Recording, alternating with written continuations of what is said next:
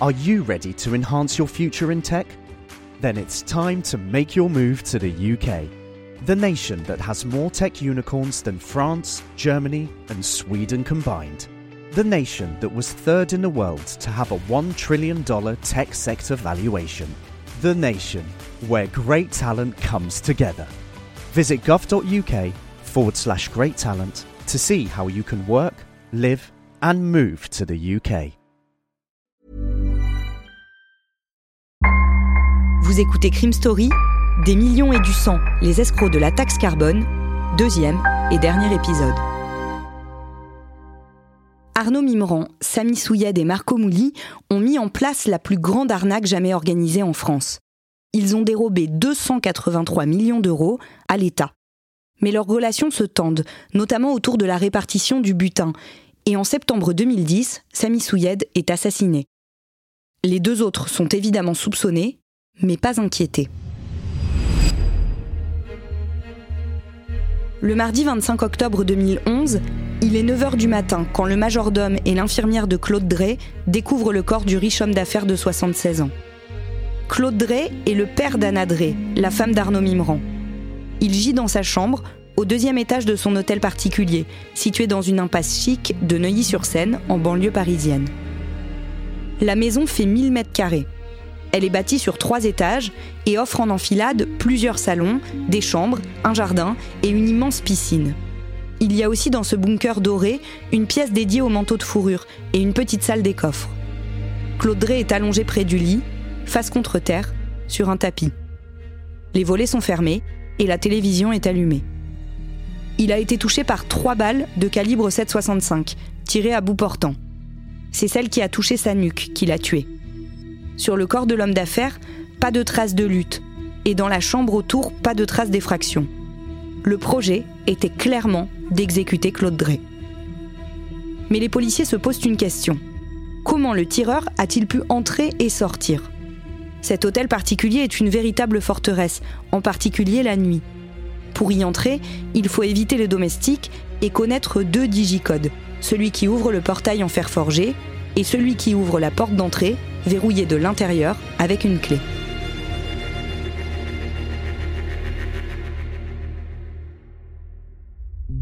Damien, l'été précédent justement, un double de ces clés a disparu. Oui, c'est une information importante hein, évidemment pour les enquêteurs et une piste parce que ça veut dire que soit le tireur avait la clé, soit quelqu'un lui a ouvert la porte et l'a aidé à entrer. Donc les enquêteurs ils vont examiner notamment les caméras de vidéosurveillance qui équipent euh, cette rue euh, ultra sécurisée et, euh, et, peuplée de, de, gens ultra riches. Il y a un voisin qui a une caméra sur son portail et il a capté cette caméra, elle a capté quelqu'un qui marchait à pas rapide dans la rue, une silhouette à peu près aux alentours de minuit, et c'est probablement cette silhouette euh, qu'ils recherchent les policiers. L'autopsie établit que Claude Drey est mort vers 23h30 l'autopsie et puis un certain nombre d'éléments d'audition parce que on le sait, il a dîné avec son majordome. Alors ce majordome, c'est un homme qui est à son service depuis 16 ans, donc ils se connaissent très bien. Ensuite, après ce dîner, il est monté dans sa chambre, Claude Drey, il s'est enfermé dans sa chambre, il a téléphoné à son épouse Simone. Alors Simone, elle était à ce moment-là retenue à Miami aux États-Unis.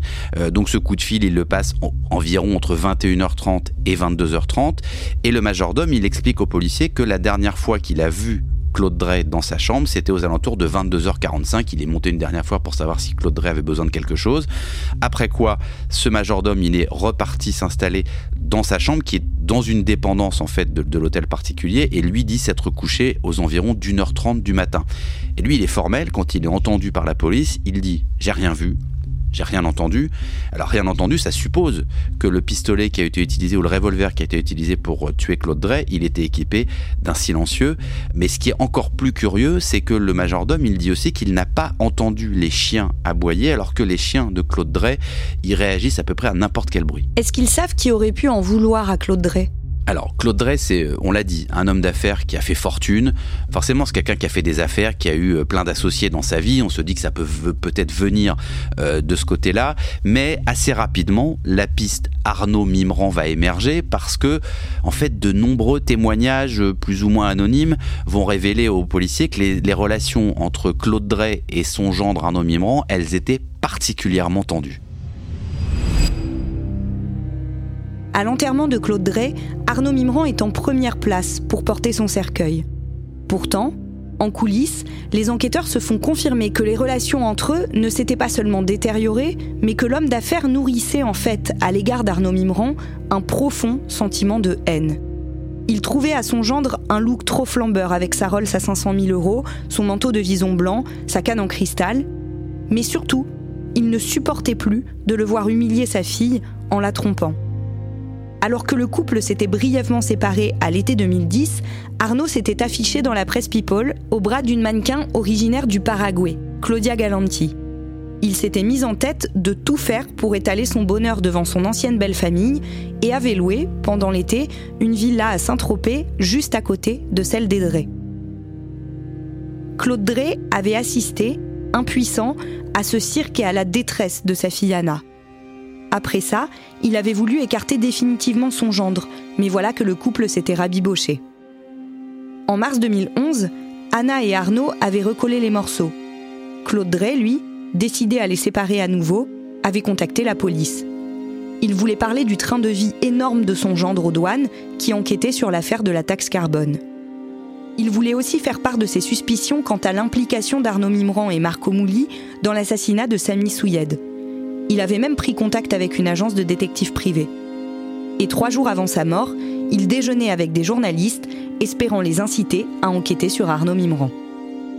Ces éléments réunis forment à minima un mobile.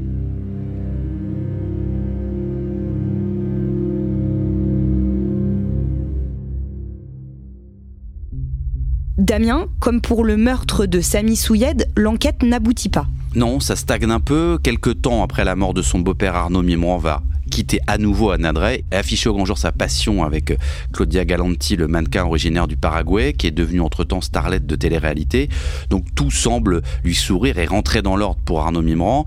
Euh, dans la presse d'ailleurs, on trouve son nom, on voit qu'il est suspect, mais lui répond que pas du tout, il a rien à voir avec tout ça, euh, qu'il était séparé de la fille de Claude Drey, que ça reste le grand-père de ses enfants et que la façon dont il est mort est tout à fait horrible et abjecte. Ils ont été proches une quinzaine d'années, donc il dit moi je voilà, je, je vois pas pourquoi j'aurais été euh, exécuté ou faire tuer mon beau-père. En novembre 2012, pour la bar mitzvah de son fils, il organise une fête qui est le symbole de la démesure absolue. Oui, ce qui est surtout le symbole, qu'Arnaud Mimran, il a toujours pas changé de braquet. C'est-à-dire que là, il fait une fête dans un des grands pavillons du bois de Boulogne, en briques rouges, avec d'immenses baies vitrées. Et en guise de carton d'invitation, les convives ont chacun et chacune reçu un iPad. Euh, et donc, tout au long de la soirée, bah, il y a des stars hein, qui vont défiler sur la scène de la salle de la réception. Et pas des petites stars. Hein. On parle de Patrick Bruel, qui connaît, on l'a dit depuis ses débuts en poker. Il y a Gad Elmaleh, qui sont un peu les maîtres de cérémonie. Mais il y a aussi euh, des stars américaines. Et pareil, pas des petites stars, il y a Pharrell Williams et Puff Daddy qui vont se produire sur scène. Donc c'est une soirée euh, mémorable qui va d'ailleurs être immortalisée par des dizaines de vidéos faites par des invités complètement subjugués. Et en tout, cette fête, elle a coûté à Arnaud Mimran 5 millions d'euros. Ça fait longtemps qu'Arnaud Mimran fréquente des personnalités.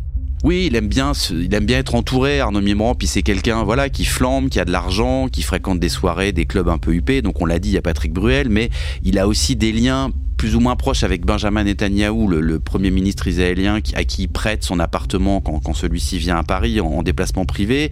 Il connaît aussi quelques joueurs de l'équipe de France championne du monde en 1998. Alors ça c'est pour le côté euh, people euh, on et côté off, bah, il a aussi des accointances Arnaud Mimran avec euh, avec des voyous et notamment avec un des parrains du grand banditisme, Mario Hornec de la famille Hornec qui est très connu au niveau du, du grand banditisme francilien et français. Il est décrit aussi Arnaud Mimran comme quelqu'un qui n'a aucune limite. Et qui n'a surtout pas peur de l'autorité. C'est ce que va dire son propre frère, qui raconte d'ailleurs une anecdote, c'est qu'une fois, Arnaud, il a été arrêté parce qu'il roulait trop vite, beaucoup trop vite, et il a dit aux policiers, sans se démonter, que sa femme venait de perdre les os, qu'elle était sur le point d'accoucher, que c'est pour ça euh, qu'il fallait qu'il se dépêche. En fait, sa femme, elle a accouché un mois plus tard. Mais ça en dit long sur le côté euh, euh, hors la loi et menteur et totalement manipulateur du personnage.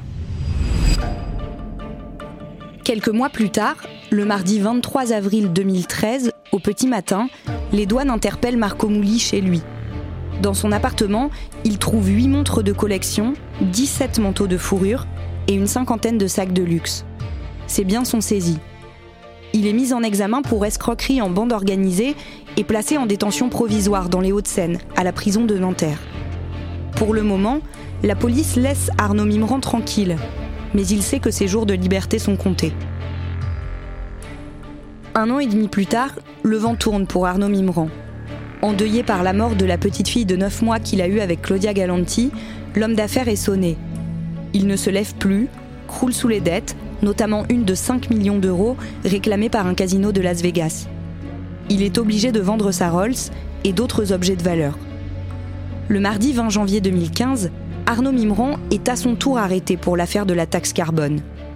Le procès se tient pendant trois semaines, en mai 2016. 12 prévenus comparaissent libres, mais le verdict n'est pas rendu tout de suite. Il faut attendre le mois de juillet. Le jeudi 7, au matin, la salle d'audience de la 32e chambre du tribunal correctionnel de Paris, qui juge les délits financiers, est pleine à craquer. Elle doit rendre son jugement. Arnaud Mimran, qui sait qu'il ira en prison, est venu avec un petit sac contenant quelques affaires. Marco Mouli aussi se doute qu'il sera condamné à de la prison ferme, avec mandat de dépôt, donc incarcéré immédiatement. Et c'est la raison pour laquelle il manque à l'appel. Journalistes et magistrats comprennent tout de suite qu'il ne viendra pas. La décision tombe. Arnaud Mimran et Marco Mouli sont condamnés à 8 ans d'emprisonnement et 1 million d'euros d'amende. Les autres écopent de peine allant de 2 à 7 ans de prison ferme. Ils doivent aussi rembourser ensemble les 283 millions qu'ils ont détournés. Arnaud Mimran est conduit en prison à l'issue de l'audience.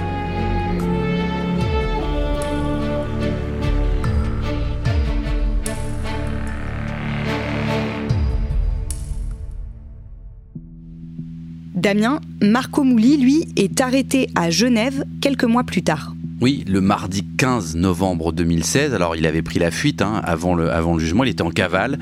Et donc, c'est en Suisse qu'on va lui remettre la main dessus. Il est extradé en France et il va aller purger sa peine à la prison de la Santé à Paris avant d'être placé en semi-liberté à compter du mois de juin 2020. Au printemps 2021, c'est à Arnaud Mimran de sortir de prison. Ça, c'était en principe, mais le 15 avril de cette année 2021, il va être mis en examen pour complicité d'assassinat dans le dossier Claude Drey et pour meurtre en bande organisée dans le dossier Samy Souyed. Et en juin 2021, Marco Mouli est interpellé et placé en garde à vue, lui aussi, dans le cadre de l'enquête sur le meurtre de Samy Souyed. Oui, parce que logiquement, les policiers qui ont déjà impliqué Arnaud Mimran dans, le meurtre de Samy Souyed, ils pensent que Marco Mouli, qui était euh, le troisième associé, a pu euh, jouer aussi un rôle. En tout cas, c'est la thèse que vont développer une partie des enquêteurs. Mais il va, euh, après audition, ressortir libre sans qu'aucune charge ne puisse être retenue contre lui. Est-ce qu'aujourd'hui, plus de dix ans après la mise en place de cette arnaque à la taxe carbone, l'État a pu récupérer les 283 millions d'euros qui ont été dérobés? Non, alors d'abord parce que on l'a vu avec le train de vie qui a été euh, le leur pendant toutes ces années, il y a une grosse partie de cette somme qui a été euh, ventilée euh, dans des dépenses de voitures, de jets privés, de, de casinos, de soirées sans fin. Alors, est-ce que après certains de ces arnaqueurs ont mis une partie de l'argent à l'abri sur des comptes à l'étranger, sur des comptes offshore, c'est une possibilité, mais l'argent il a disparu très rapidement, euh, même si euh, voilà, ils ont toujours pour certains des trains de vie où on peut s'interroger sur le fait qu'ils aient encore une partie de leur trésor de guerre quelque part. Euh, donc l'État, évidemment, via l'administration fiscale, cherche à récupérer, tout ça aussi, mais bon, il faut pas se mentir, sur les 283 millions d'euros, si on récupère quelques millions, ce sera déjà pas mal.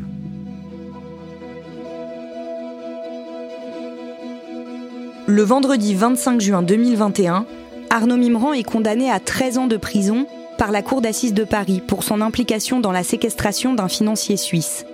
Les faits se sont déroulés juste avant son arrestation en 2015. Il est toujours emprisonné et il sera jugé pour les meurtres de trois personnes, dont Claude Drey et Samy Souyed. Marco Mouli a purgé sa peine. Il hésite entre écrire des chansons et faire du conseil en investissement.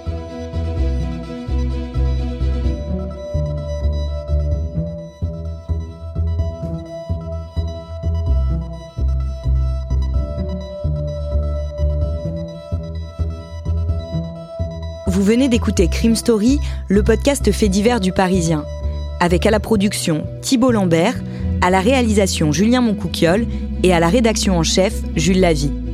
Un épisode que je vous raconte avec Damien Delseny et un podcast à retrouver chaque samedi sur le site leparisien.fr et sur toutes les plateformes d'écoute. Si vous aimez Crime Story, vous pouvez nous le dire en nous laissant des commentaires et des petites étoiles. Vous pouvez aussi nous écrire à l'adresse mail crimestory@leparisien.fr. Et n'hésitez pas à écouter tous les jours le podcast d'actualité du Parisien, Code Source.